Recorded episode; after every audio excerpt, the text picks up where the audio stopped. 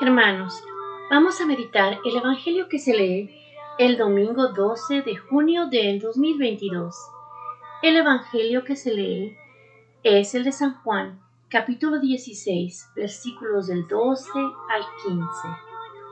En aquel tiempo, Jesús dijo a sus discípulos, Aún tengo muchas cosas que decirles, pero todavía no las pueden comprender.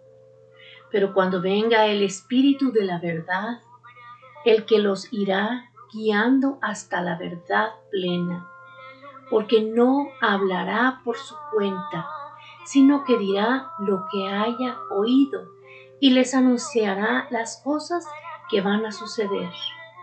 Él me glorificará, porque primero recibirá de mí lo que les vaya comunicando. Todo lo que tiene el Padre es mío.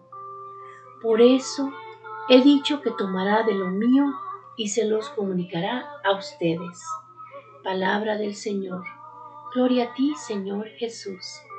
Hermanos, el Señor nos dice, Él nos enviará su Espíritu Santo, el Espíritu de la verdad. Él nos guiará y nos anunciará. Acuérdense que hemos estado analizando en todos los evangelios cómo el Espíritu Santo nos iba a consolar, a guiar. Ahora nos dice algo nuevo el Señor. También nos anunciará las cosas que van a suceder. Así es, hermanos, cuando uno siente aquel presentimiento que algo puede pasar, que va a pasar, uno debe de orar y pedirle a Dios que le dé el entendimiento. A veces tenemos sueños y decimos, ay, soñé esto. Y tal vez después sucede eso que soñamos. El Espíritu Santo se comunica desde el principio de los tiempos con nosotros, desde que el Señor le dejó venir a la tierra y lo mandó. Desde entonces, hermanos, por eso había profecías, por eso es que nosotros a veces soñamos cosas, ay, esto como que ya me pasó.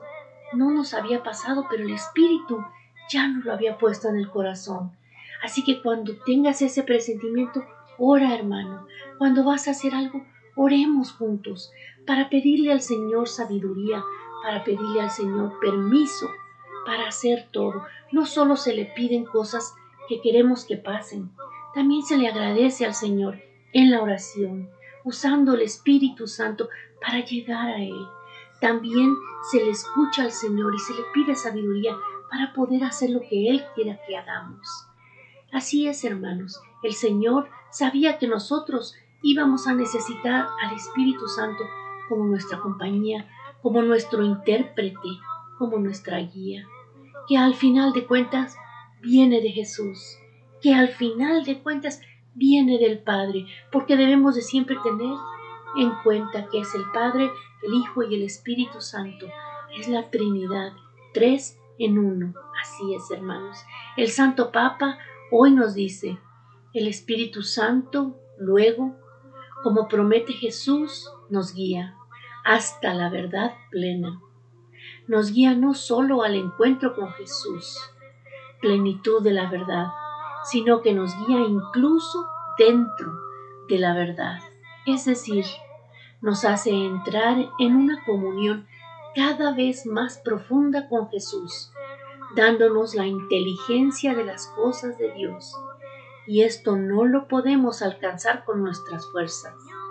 Si Dios no nos ilumina interiormente, nuestro ser cristiano será superficial. Preguntémonos, ¿estoy abierta a la acción del Espíritu Santo? ¿Le pido que me dé luz? ¿Me haga más sensible a las cosas de Dios? Esta es una oración que debemos hacer todos los días. Espíritu Santo, haz que mi corazón se abra a la palabra de Dios que mi corazón se abra al bien, que mi corazón se abra a la belleza de Dios todos los días. Quisiera hacer una pregunta a todos. ¿Cuántos de vosotros rezan todos los días al Espíritu Santo?